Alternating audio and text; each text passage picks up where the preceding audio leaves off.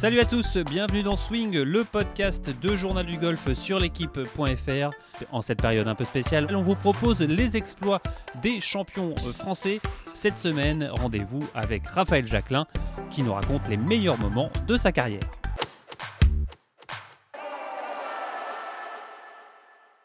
Bah écoute, je voudrais qu'on commence. euh, toi, tu disais donc ton début de carrière. Euh, déjà, pour, euh, pour rappeler aux gens que, qu'au final, le, le golf, c'était pas ton premier choix. Euh, non, effectivement. Moi, j'étais bon, fan de foot, mais comme beaucoup d'enfants, je dirais de ma génération. J'ai dû arrêter, alors pour la faire courte, j'ai arrêté le foot à l'âge de 13 ans, 13 ans et demi à cause des problèmes aux genoux, des tendinites aux deux genoux à cause de la croissance, et beaucoup trop d'entraînements et de matchs dans la semaine. En gros, c'était quatre entraînements par semaine et match le dimanche, donc euh, et tout ça de, je dirais, de 10 à 13 ans, donc ça faisait beaucoup. Enfin, en tout cas, ma croissance n'était pas faite. Donc j'ai dû arrêter, j'ai, puis j'ai découvert le golf à l'âge de 15 ans, à côté de chez mes parents. Alors donc là, on est en juillet-août 89, et, euh, et donc j'ai commencé, ouais, 89, 90, et j'ai j'ai joué quoi? Premier championnat de France, deuxième année cadet, c'était en 91 à Bondu où là j'étais, euh, je crois que j'étais 8 de handicap, donc deux ans après, donc j'étais assez rapide. J'allais plus au golf qu'à l'école. Euh, et premier, j'ai gagné mon championnat de France junior 93 au golf national. Donc euh, ça ça nous amène juillet 93, donc c'est quatre ans après. Et je suis passé pro décembre 95. Ouais, c'est une, une ascension quand même assez, assez rapide. Quoi. T'as- je pense que le, ton, ton passé de, de sportif de, de, bah déjà de haut niveau au foot t'a bien aidé. Oui, et surtout la, enfin, je dirais que la, la motivation euh, a toujours été là, que ce soit euh, dans tous les sports que j'ai pratiqués, mais bon, en particulier le foot, puis ensuite le golf. Euh, quand, quand je commence à me passionner pour quelque chose, euh, en fait, j'y passe la journée. Je n'arrête jamais. Et je crois que c'est quand même la force de tous les, sportifs de haut niveau à, à se passionner pour une discipline et, de, penser à ça 24 heures sur 24 et, s'arrêter pour moi de jouer au golf que pour aller dormir. Donc, euh, franchement, c'était 7 jours sur 7 et dès que j'avais, enfin, ça s'est même passé avant l'école, donc euh, c'est pas, pas la, pas la meilleure des choses, mais en tout cas, c'est ce qui s'est passé. Alors, par- parle, parle, parle-nous de ce, de, ce premier de ce premier moment clé. Tu me disais, c'est, c'est 8 birdies que tu, tu réalises. euh, euh, c'était quoi? C'était euh, aux cartes Avant, il y a un autre fait, enfin marquant, euh, oui, qui, qui est pas mal. C'est mon premier tournoi pro euh, à la Martinique, le, tour, le Grand Prix PGA France à la Martinique. À Saint-François? Saint-François, tout à fait. Donc moi, c'était mon premier tournoi pro et je me suis retrouvé en tête du, du tournoi. Dernier tour, 6-3 à jouer avec 6 points d'avance et je jouais en compagnie de Jean Van de Velde.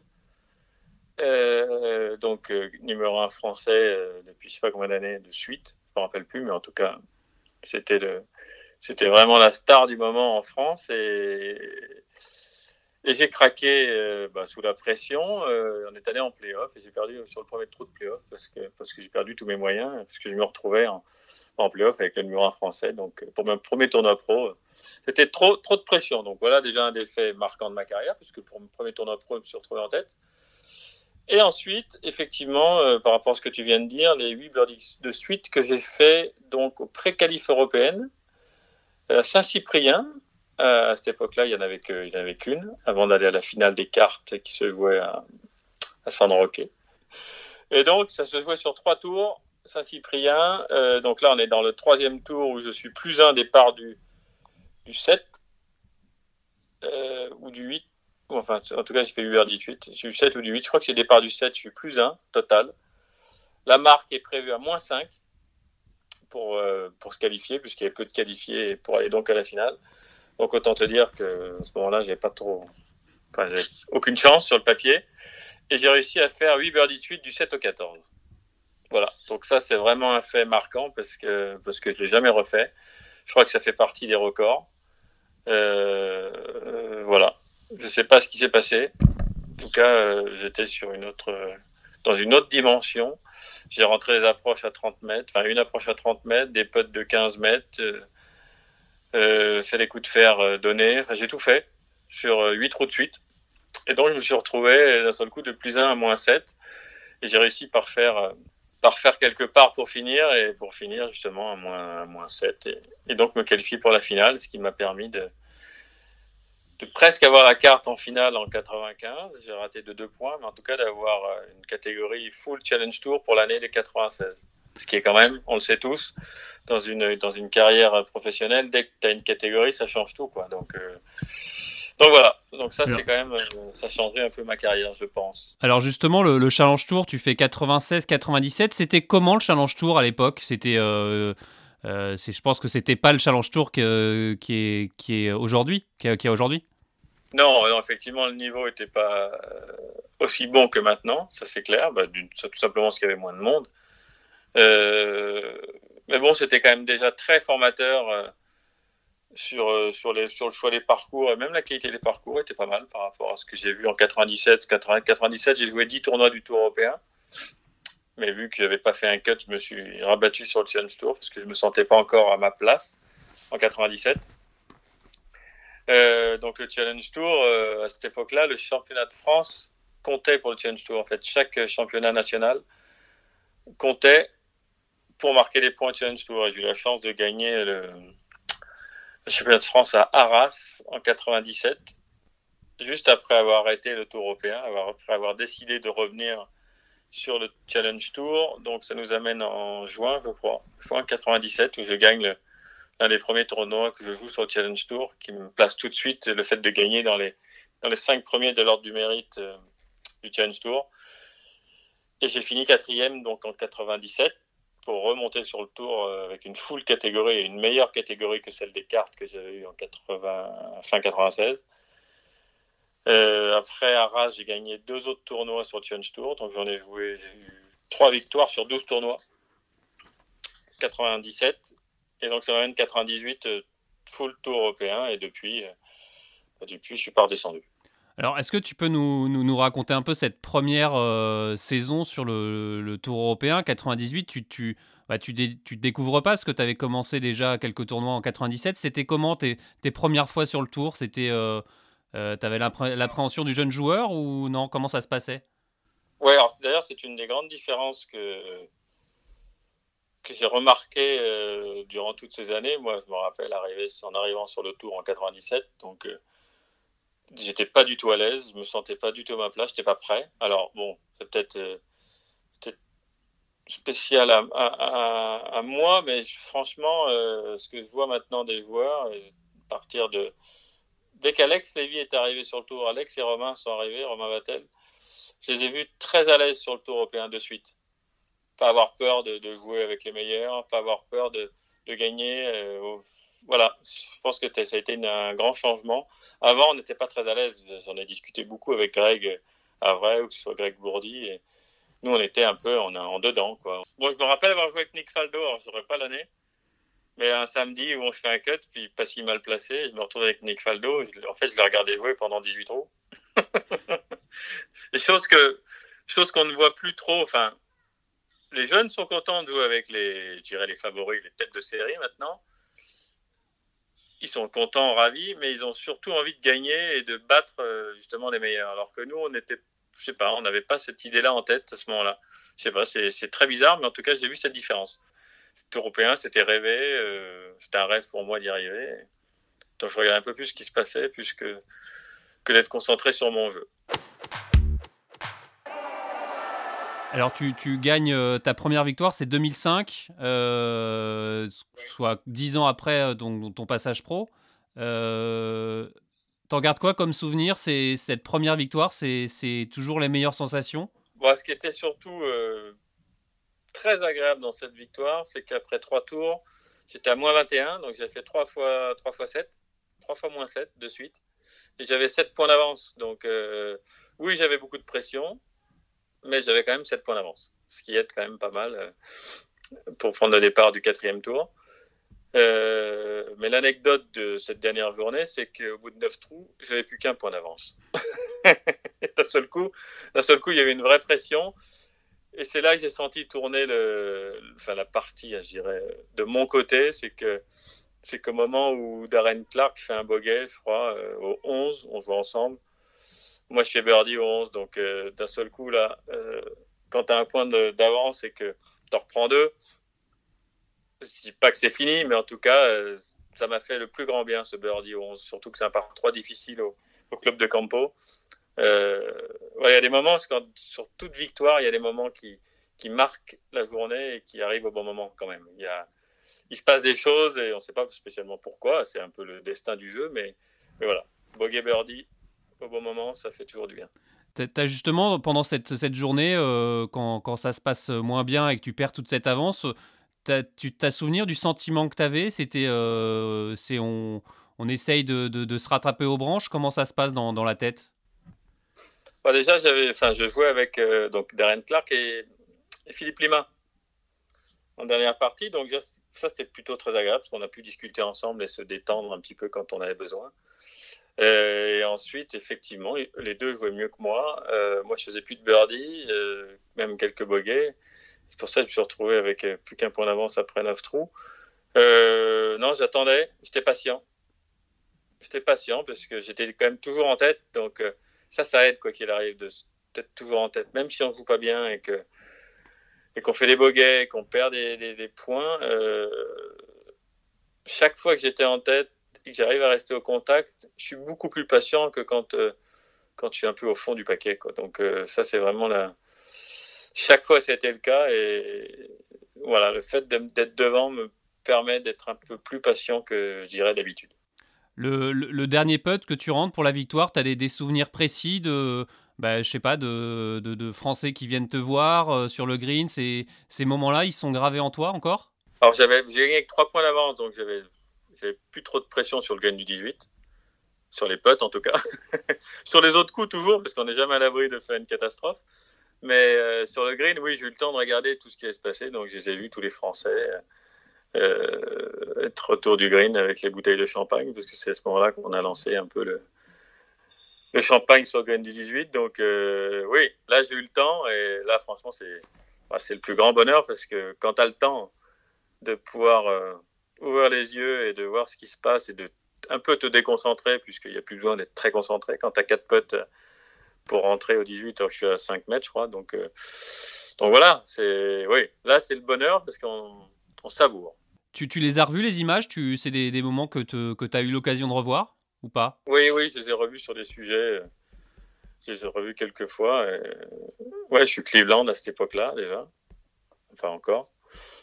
Euh, ouais, non, c'est bah, c'est génial. Hein c'est des super moments à vivre et à revoir en tout cas je pense qu'il faut se les remettre un peu plus souvent en tête. C'est pas une mauvaise idée. Euh, et ça te donne des frissons toujours ou non? Ou là, t'es passé à autre chose? Si, si, ça donne toujours des frissons. Bah, une victoire, quoi qu'il arrive, euh, euh, ça donne toujours des frissons. Il y a même. ouais, non, non, c'est toutes les victoires que j'ai revues, enfin, les quatre que j'ai pu revoir en image, c'est toujours. ouais, non, ça donne toujours des frissons. Alors, je voudrais revenir aussi à donc deux ans après. 2007, euh, là aussi quand même grand moment, euh, Coupe du Monde à Mission Hills avec Greg, à vrai. Euh, vous finissez troisième, ça aussi je suppose que c'est un, c'est déjà une super performance et c'est raconte-nous un peu comment s'est passé cette semaine, complètement différent en équipe, c'est c'était et avec Greg en plus? C'était c'était juste génial, franchement c'est une des meilleures semaines de ma carrière. Bon, du fait que ce soit en équipe, moi j'adore tout ce qui est en équipe parce que bien sûr je viens du collectif et et je sais pas, je, suis différent quand je, fais un sport collectif. On me l'a toujours dit, euh, j'ai toujours eu du mal à, transmettre, euh, à transposer pardon, cet état d'esprit du collectif à l'individuel, comme euh, ce qu'on retrouve dans le golf. Mais en tout cas, le fait d'être à deux, bah, je sais pas, c'était très sympa. On est, on s'est complété à merveille avec Greg. je me rappelle sur les greens, on disait tous les deux les greens incroyablement bien. Je dis pas qu'on lit pas bien les graines d'habitude, hein, mais le fait d'être à deux et de pouvoir communiquer sur la, sur la pente, la vitesse et tout, on était encore plus précis. Je dirais deux fois plus précis. Et on a rentré du coup pas mal de potes et, surtout on s'est complété. Ouais, merveille. Il y a la petite anecdote de la semaine, parce qu'il y en a une jolie quand même. C'est que, c'est que le mardi, quand on fait la partie de reconnaissance, donc on essaye de choisir qui va jouer les paires et impaires en. Et on arrive au départ du 18 donc un par 4 par-dessus l'eau, là, euh, surtout à la mise en jeu. l'eau tout le long à gauche, il faut passer 240 mètres. Et Greg, il me dit, moi, celui-là, je peux pas jouer. Celui-là, je jouerai pas, donc je vais jouer des impairs. Comme ça, il me dit, bah, je dis, bah, attends, on regarde quand même tout le, reste du parcours, on fait un pointeur. Il me fait, non, non, non, je pourrais pas jouer le 18. Si jamais on est bien placé le dimanche, je pourrais pas jouer le 18. Donc, euh, donc c'est toi qui apprends le départ. Je dis, bon, ok. Et l'anecdote, c'est qu'on arrive, on est donc en dernière partie le, le dimanche avec les Américains, Boo Weekly et j'ai plus le nom de l'autre, bref. Et on se retrouve à un point derrière euh, les Écossais, je crois qu'ils ont gagné, ouais, qui ont fini. Et il nous faut birdie au 18 pour aller en playoff. et là, Greg ressort du 17, il me fait vas-y, à toi. Et donc, euh, bon, c'est, on, t'es mort de rire à ce moment-là parce qu'il me dit tu vois, j'ai bien fait de ne pas prendre le départ du 18. donc, je m'y suis collé et bon, ça a dit, j'ai fait un super drive et, donc je l'ai pas mise dans l'eau. Voilà, pour la petite anecdote. Donc on n'était pas loin de se qualifier, se qualifier pour le playoff et d'avoir une chance de gagner. Après, il faut faire birdie 18, c'est toujours plus compliqué, mais en tout cas, c'est une, excellente semaine, et une des plus belles semaines de ma carrière. Ça aurait été différent si ça n'avait pas été avec euh, Grégory Avray Alors j'ai fait, j'ai joué beaucoup avec Thomas, souvent avec Thomas, j'ai dû en faire 7 avec Thomas, je crois, de Coupe du Monde. Une seule avec Greg Avray et une seule avec Greg Bourdi. Effectivement, je me suis euh, mieux entendu avec Greg Avray. Euh, on a fait aussi une troisième place avec Thomas, euh, je crois que c'était à Kiowa, Island. Donc on a très bien joué. Thomas était aussi, il pouvait être fantastique en, en double parce qu'il avait l'impression qu'il pouvait faire un peu tout ce qu'il voulait et se reposer sur, sur l'autre joueur. Donc quand Thomas il se met en confiance, on, on connaît tous son niveau de jeu, il est capable de tout. Donc c'était c'était différent. Donc, euh, ouais, non, celle avec Greg était quand même la plus, je dirais la plus sympa. Sans, sans dire qu'avec celle de Thomas ou celle de Greg Bourdi, c'était pas sympa. Bien sûr, on s'entend tous très bien, mais je m'entends, quoi qu'il arrive, un peu mieux avec Greg. Alors, on va passer en, 2011. 2011, cette huitième place au, British, euh, à Sandwich. Euh, c'est ton meilleur résultat en majeur, ça, reste l'un des grands moments de ta carrière aussi? Oui, c'est clair. De toute façon, un top 10 dans un majeur, et au British en plus, euh, en tant qu'Européen, c'est quelque chose. Je me rappelle d'un British aussi à l'ITAM 2001 où j'étais bah, j'étais cinquième au départ du dimanche matin, où malheureusement, j'ai pas très bien pété le dimanche, donc euh, j'ai fini 13e. Mais c'était aussi une bonne position. Mais après, euh, ouais, Saint-Georges, un sandwich. Conditions terribles le samedi, je me rappelle de ça surtout. Où on a fait deux meilleurs scores avec Ricky Fowler, je crois qu'on a fait un en dessous. Euh, impossible de tenir le parapluie, euh, tempête de vent, on était à la limite d'arrêter, euh, mais ils nous ont fait continuer.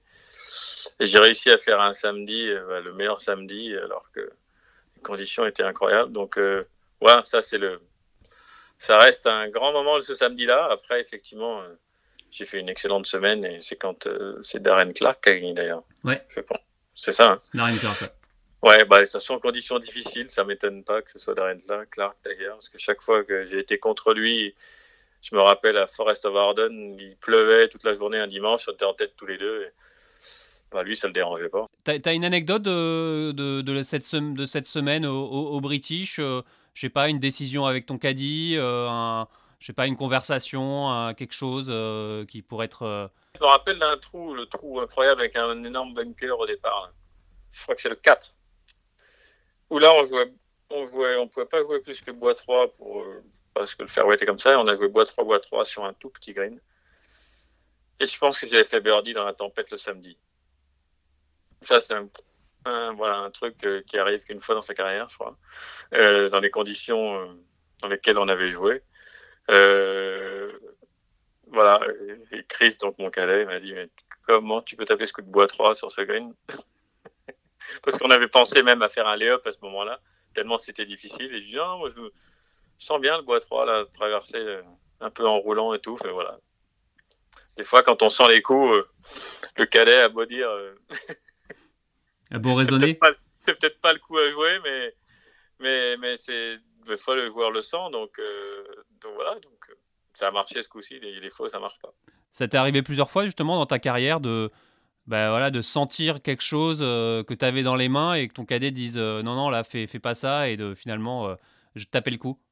Oui, ça, ça arrive, ça arrive assez régulièrement d'ailleurs. Je crois que le cadet est là pour discuter avec le joueur sur le, sur le coup à jouer, sur la stratégie, la trajectoire et tout ça. Et après, le, choix, le, dernier choix sur le moment, c'est une fois que le joueur dit ouais, moi je sens bien qu'avec tel club je vais arriver à faire cette trajectoire et tout.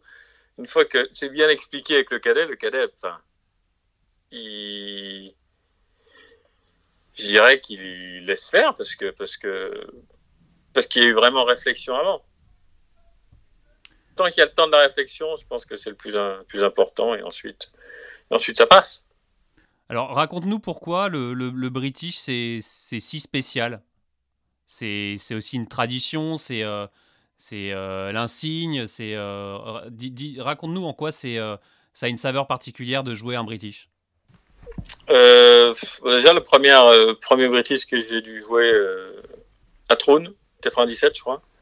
Bah, déjà tu joues en dernière partie quand tu es quand es rookie. Et donc, tu joues à 16h30 euh, ou quelque chose comme ça, ou 15h45, je ne me rappelle plus, mais enfin, dernier. Et donc, tu as bien sûr euh, les jardiniers qui ramassent, euh, le gamekeeper qui ramasse les drapeaux, tu as les poubelles qui sont ramassées par, par le staff. Il n'y a plus personne sur le terrain, en tout cas, ou, ou que ceux qui sont bourrés et qui sont en train de rentrer. Donc, c'est assez spécial. Rien que pour ça, c'est une première expérience. Et ensuite, euh, c'est tout ce qui se passe euh, dans la semaine, enfin, dès qu'on arrive, si on arrive assez tôt, et on voit tous les gens, enfin, il y a des, énormes parkings avec des caravanes, enfin, les gens prennent leur semaine de vacances pour venir voir le British, ils dorment dans une caravane, ils sont placés depuis de 7 heures du matin toute la journée au même endroit sans bouger pour avoir les bonnes places. C'est un truc, euh, quand on l'a, quand on connaît pas, alors moi je connaissais pas trop le golf et notamment pas le British, quand on, quand on va, euh, je dirais, en Grande-Bretagne et voir ça et jouer ce tournoi, on se dit ah ouais, il se passe vraiment quelque chose. Ça c'est un peu comme euh, quand, quand je suis arrivé à la Ryder Cup cette année, enfin, en 2018 pardon, à, Paris. Alors qu'on connaît quand même bien le golf national, quand je suis arrivé, je dis ah oui non là c'est pas du tout la même chose. Il va se passer quelque chose d'autre. Ben, le British c'est un peu pareil. C'est qu'on connaît les, villes comme Sandwich et tout ça, mais quand il y a le British, il y a une autre atmosphère. Le public est tellement euh, bah, nombreux, il y a 60 000 par jour minimum, je crois. Donc euh, ça, ça, ça, bah, ça donne la chair de poule, quoi qu'il arrive, dès qu'on arrive sur le golf. Donc euh, c'est vraiment une atmosphère différente.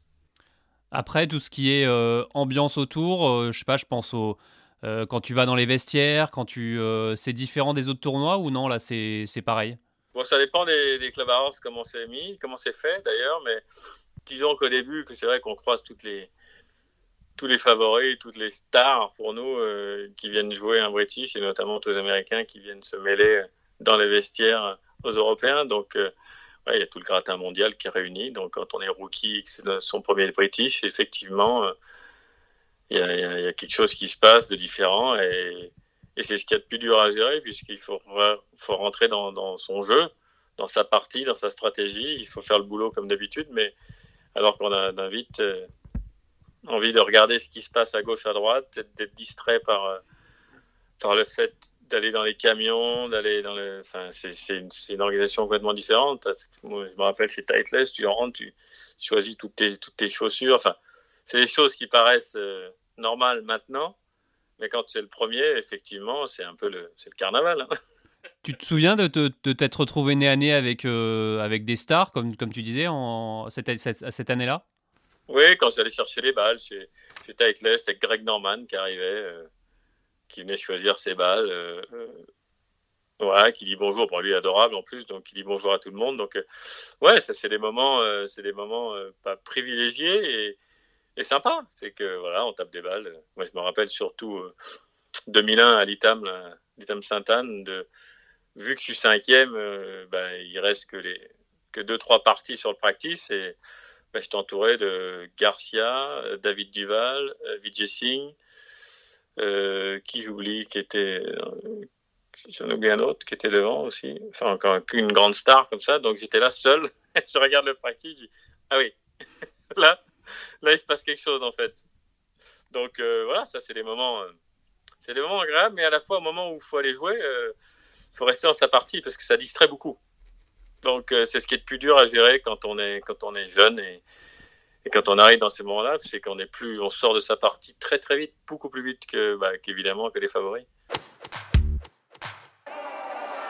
Est-ce que tu te souviens du peut-être le, le, coup de golf le plus dur que tu as eu à taper euh, sur un départ ou euh, euh, voilà le coup le plus dur que tu as eu à taper où il y a eu plus de pression? Alors j'ai pas joué de Ryder Cup parce que je pense que ça doit être ça, ça c'est sûr. Vu ce que j'ai vécu en, 2018 à Paris sans jouer, J'imagine que le trou numéro 1 de Ryder Cup, ça doit être quelque chose. Mais euh, pour ma part, euh, bizarrement, en majeur, ça n'a jamais été plus dur. Le plus dur, c'était vraiment. Et à chaque fois, alors de moins en moins maintenant, mais c'était le trou numéro 1 de l'Open de France. Et notamment le Golf National. C'est. Euh, de moins en moins au fur et à mesure des années, mais franchement, je me, toujours été très compliqué ce trou numéro 1.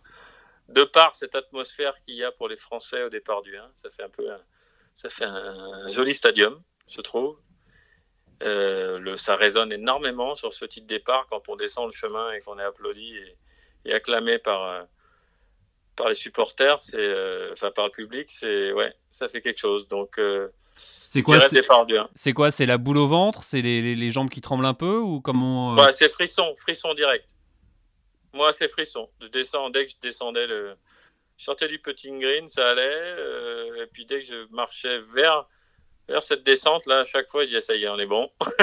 ça monte, il y a les frissons. alors, moins là, c'est fini, hein, mais mais dès la première année, j'ai vraiment cette image en tête. Dès que je marchais sur ce, chemin, je sentais les frissons venir. Et surtout que les applaudissements pouvaient durer très très longtemps. Donc euh, voilà, c'est exactement ce qu'ils ont vécu à la Ryder Cup, multiplié par je ne sais pas combien, puisqu'il y avait encore beaucoup plus de monde et cette tribune énorme. Et voilà, je sais pas comment ils pouvaient faire en demandant notamment au public de continuer à applaudir. Ça, je sais pas. Alors justement, la, transition est toute faite. 2012, euh, euh, Open de France, tu es en avant-dernière partie. Là, euh, le cœur, il devait battre assez fort, justement. Bah oui, notamment au départ du 1. ouais. Alors, l'Open de France, dès qu'on arrive à passer le 2, c'est bon. Sans faire trop de catastrophes, déjà, on a un peu de repos. Donc, ouais, je me rappelle, c'est l'année où j'ai fini troisième, c'est ça? Ouais, c'est ça. C'est Marcel Sim qui a gagné devant Molinari, c'est ça? Exactement. Ouais. Bah ouais, là, enfin, avec Alain, on a une stratégie qui est assez simple, parcours super, très dur évidemment, mais préparation était dure, les refs étaient très compliqués. Et on s'était dit, dès que je mets dans le ref, aucun risque. C'est dès qu'il y a un coup raté qui est dans le ref, c'est recentrage et on essaye de sauver les parts avec les, avec les wedges. Donc j'ai fait ça toute la semaine. Alors j'ai pas dû rater trop de fairway non plus, hein, euh, mais je me rappelle avoir raté notamment le 18, le dernier tour, pour la petite anecdote. Et euh, je crois que je suis dans le bunker à droite ou le rough de droite. Et donc, je fais le lay-up à droite à 80, 80 mètres et, je mets le coup de 80 mètres donné. Donc, euh, donc voilà, la stratégie jusqu'au dernier trou a été respectée, ce qui m'a permis de faire une, belle semaine. Après, euh, oui, malheureusement pas gagné, mais il est dur ce terrain. Il est très dur pour je dirais, le, niveau de jeu tout au long de la semaine et de scorer sur ce parcours, un dernier tour en tant que Français, euh, je trouve ça très très très dur, de par la difficulté du parcours, mais aussi par le, fait d'être en France. Les deux réunis sont, c'est dur. Le finish, euh, je trouve ça très compliqué. Donc ce qu'a fait Jeff Remesi 94-95, c'est juste incroyable à mes yeux. C'est 2004-2005, mais. Oui, pardon. Pourquoi je dis 94-95 Il n'est pas si vieux que ça, Jeff. Euh, oui, 2004-2005. Et justement, euh, euh, cette semaine, au niveau des émotions, tu te souviens d'anecdotes de, particulières, de, de, feeling particulier Une semaine d'Open de France qui se passe bien Qu'est-ce qui se dit autour de soi On entend, on voit, on ressent quand Raconte-nous. On entend tout. on entend tout. On entend tout ce qui se passe. On entend ouais, les commentaires. même quand on rate un coup, ce qui est dur, hein, ce qui est dur parce qu'on comprend tout. Et ouais, d'entendre, euh, mais c'est pas vrai. Euh, toujours le putting, par exemple, ou des anecdotes toutes bêtes, mais encore le putting euh, qui, qui va lui faire faux, faux bon, enfin des choses comme ça. Et ça, c'est dur de tout entendre et de tout comprendre. parce qu'encore une fois, ça nous fait sortir de notre bulle et c'est là où il faut rester vraiment concentré sur ce qu'on a à faire. Mais après, euh, après dès qu'on joue bien, comme ça a été le cas cette semaine-là, euh, bah là, bien d'un seul coup, le public devient une force. Et c'est ce qu'il faut arriver à, à faire dès qu'on joue en France, à savoir dès qu'on peut élever son niveau de jeu, se servir du public pour, pour mettre la pression sur les autres et, se transcender. C'est ce qu'ils ont fait à la Ryder Cup, encore, c'était en 2018. Donc voilà. Donc euh, le public est top, j'adore, mais par contre il faut il faut que le niveau de jeu soit là pour pour pouvoir céder du public. 2013, euh, euh, cette fameuse victoire, encore un, record en, playoff, 9 trous de playoff pour gagner euh, face à Maximilian Kiefer. Ambiance un peu spéciale aussi, parce que quand on regarde les, vidéos, il y a quasiment plus personne quand vous jouez. C'est Raconte-nous un peu, c'était étrange un peu. C'était très étrange.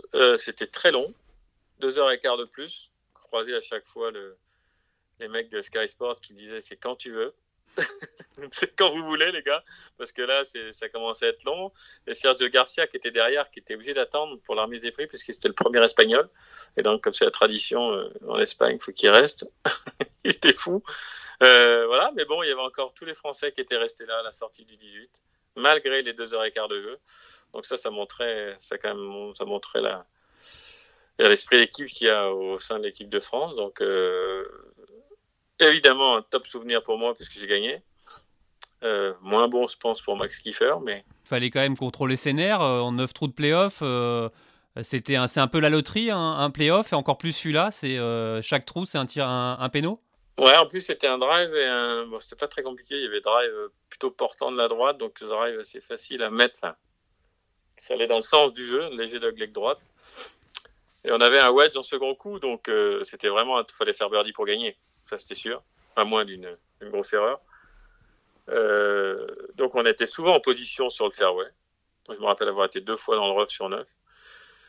Euh, et donc on a peut-être souvent pour, euh, pour rentrer, pour... et on n'y arrivait pas.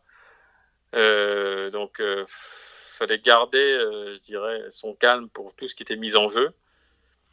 Et après être agressif sur le second coup pour être le plus près possible, puisque parce qu'on avait du mal à rentrer les potes. Donc, euh, d'ailleurs, celui que j'ai rentré n'est pas très long, je crois que c'est un 2 mètres, 2 mètres 20 pour gagner. Après, euh, c'est un playoff, hein, c'est un peu, euh, oui, comme tu dis, c'est un peu un penalty. Hein.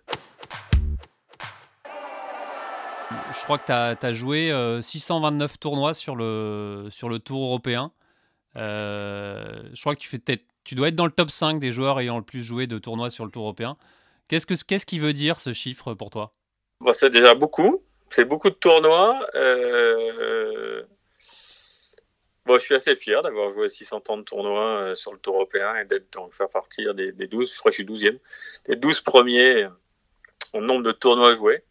Donc quand on voit les noms qu'il y a devant, euh, il y a quand même du beau monde et, et, des grands joueurs qui ont été réguliers. Donc ça marque une, ça montre une forme de régularité dans mon jeu, ce qui est, ce qui est juste. Je suis toujours appuyé là-dessus. Donc, donc voilà, c'est un accomplissement de, de, pas mal, euh, de beaucoup d'années de travail, mais aussi de, de, plaisir sur le tour européen à faire tous ces tournois. Et j'avoue que même encore maintenant, quand j'arrive au départ d'un tournoi, j'ai toujours du plaisir. Après, j'ai moins de plaisir parce qu'évidemment, je joue moins bien et que les résultats sont pas là. Et on sait tous qu'en tant que, en tout cas sportif de haut niveau, sans résultat, euh, bah, ça marche pas. Enfin, ça marche pas. C'est, il y a plus de plaisir. Il y a plaisir de jeu, mais en tout cas, voilà, effectivement, quand je repense à, toutes ces années et ces 630 tournois, et ben, ben, y a, ouais, ça me donne le sourire et ça donne du plaisir. Donc, euh, ça me fait penser à beaucoup de, beaucoup de choses, beaucoup de gens que j'ai rencontrés euh, depuis, depuis 97, mes premiers pas sur le tour européen, euh, notamment, on n'a pas parlé, mais des, des trois CV Trophy que j'ai joués. Euh, où j'ai la chance de rencontrer et, de jouer avec Ballesteros, notamment, en tant que joueur capitaine d'ailleurs, euh, de passer des moments avec lui euh, à table, ou enfin, j'ai voilà, plein de souvenirs à ce niveau-là qui sont, enfin voilà, ça a été quand même le, le, numéro un contesté en Europe et qui a fait changer le golf européen. Il était vraiment différent, Ballesteros, des autres joueurs? Ouais tout cas, ouais. Puis moi, j'ai eu la chance de passer beaucoup de temps avec lui. Alors, je sais pas pourquoi j'ai joué beaucoup de parties, mais j'ai joué beaucoup de parties avec lui, et, notamment en tant que capitaine au CV Trophy. Donc, c'était assez intime, passer des dîners, des anecdotes qu'il a pu raconter sur toute sa carrière. Euh, et en quoi il était différent justement? Il était, euh, c'était un compétiteur jusqu'au dernier, enfin jusqu'à son dernier parcours. Moi, je me rappelle, il jouait alors qu'il en mettait de partout. Il avait mal au dos, il n'y arrivait pas. Il lâchait jamais rien, jamais rien lâché. On était au CV Trophy. Je me rappelle quand il gagne sur Montgomery son simple, alors qu'il jouait plus, mais il a voulu quand même rester joueur. Il n'y avait que lui, alors qu'il avait, enfin, pas le niveau du tout. Il a réussi à gagner son match contre Montgomery, qui était, qui venait de gagner six fois l'ordre du mérite. qui, était un des plus en forme, il a dit non, non, je vais jouer contre lui, le capitaine donc, de l'autre de, de Grande-Bretagne et Irlande. Et il a réussi à gagner alors qu'il en mettait de partout. Je me rappelle toujours, on l'a suivi. Euh, je sais pas, il était. Euh, il venait nous voir à ses entraînements, il nous faisait des chips, il nous montrait comment faire la sortie de bunker. Il était incroyable, incroyable. Je serais resté des heures à le voir chipper. Alors, il fallait lui expliquer que malheureusement, euh, on pouvait pas faire comme lui des fois.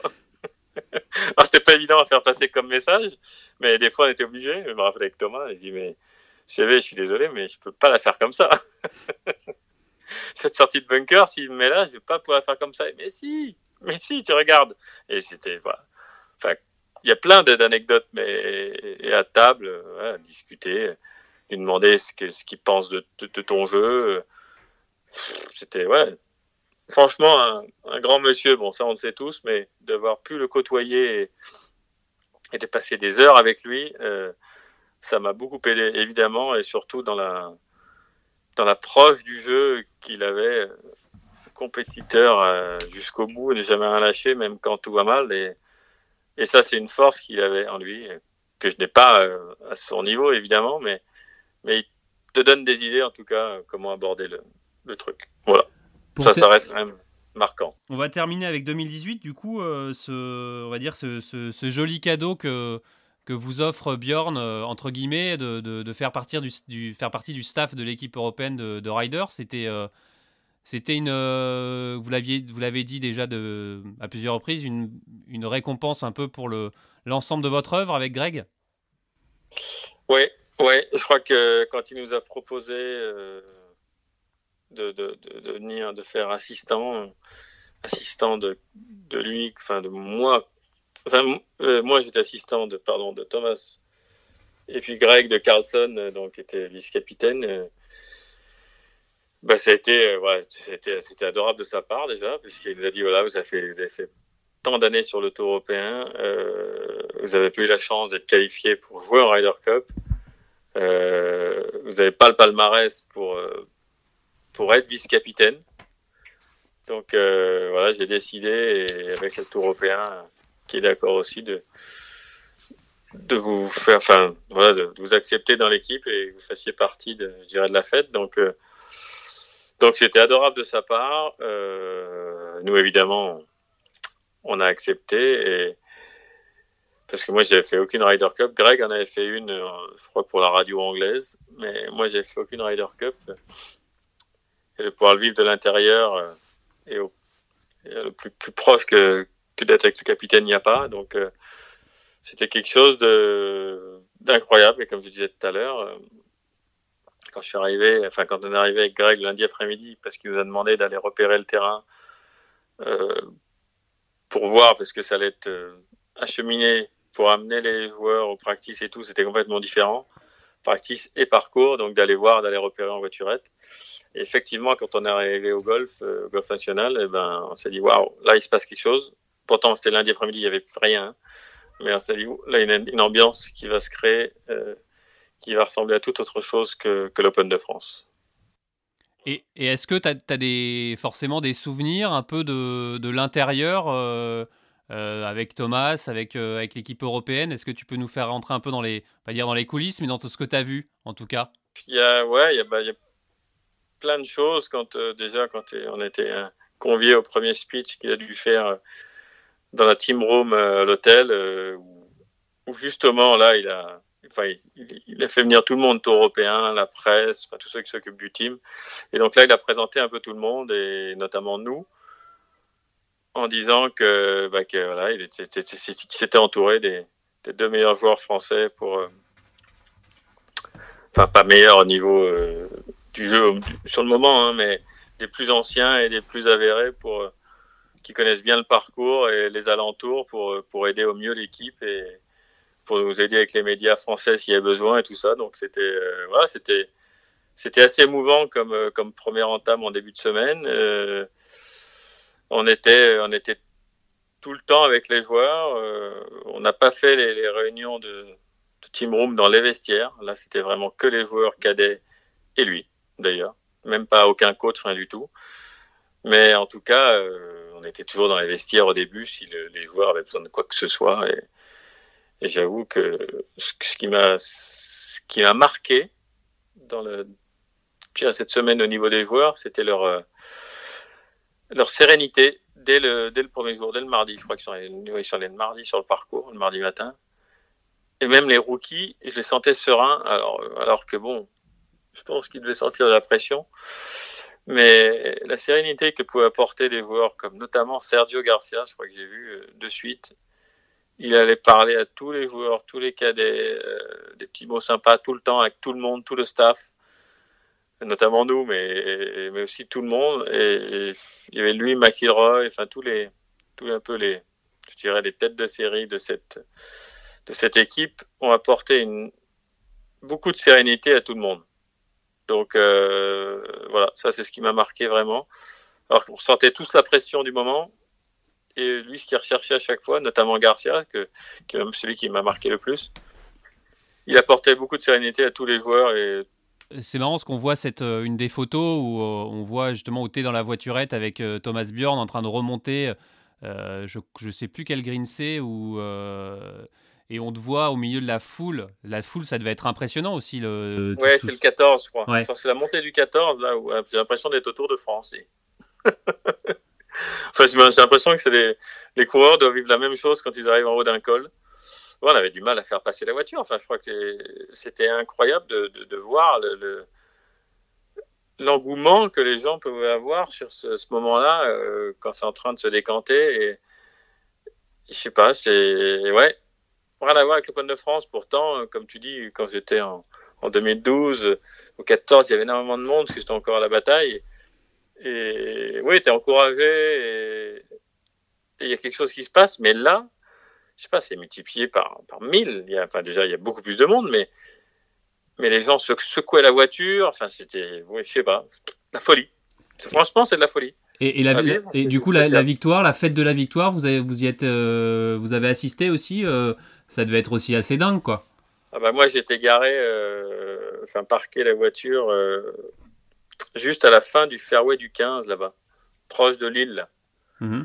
Et donc, au moment où Molinari est sur le départ du 16 et que Fleetwood est en train de. Enfin, je sais pas, enfin, c'est là où ça se gagne sur le départ du 16. Ouais, quand Mickelson met une balle dans l'eau. Voilà, ça se gagne sur le départ du 16 et Mickelson donne le, donne le point, enfin bref. Et donc, il ne peut plus bouger.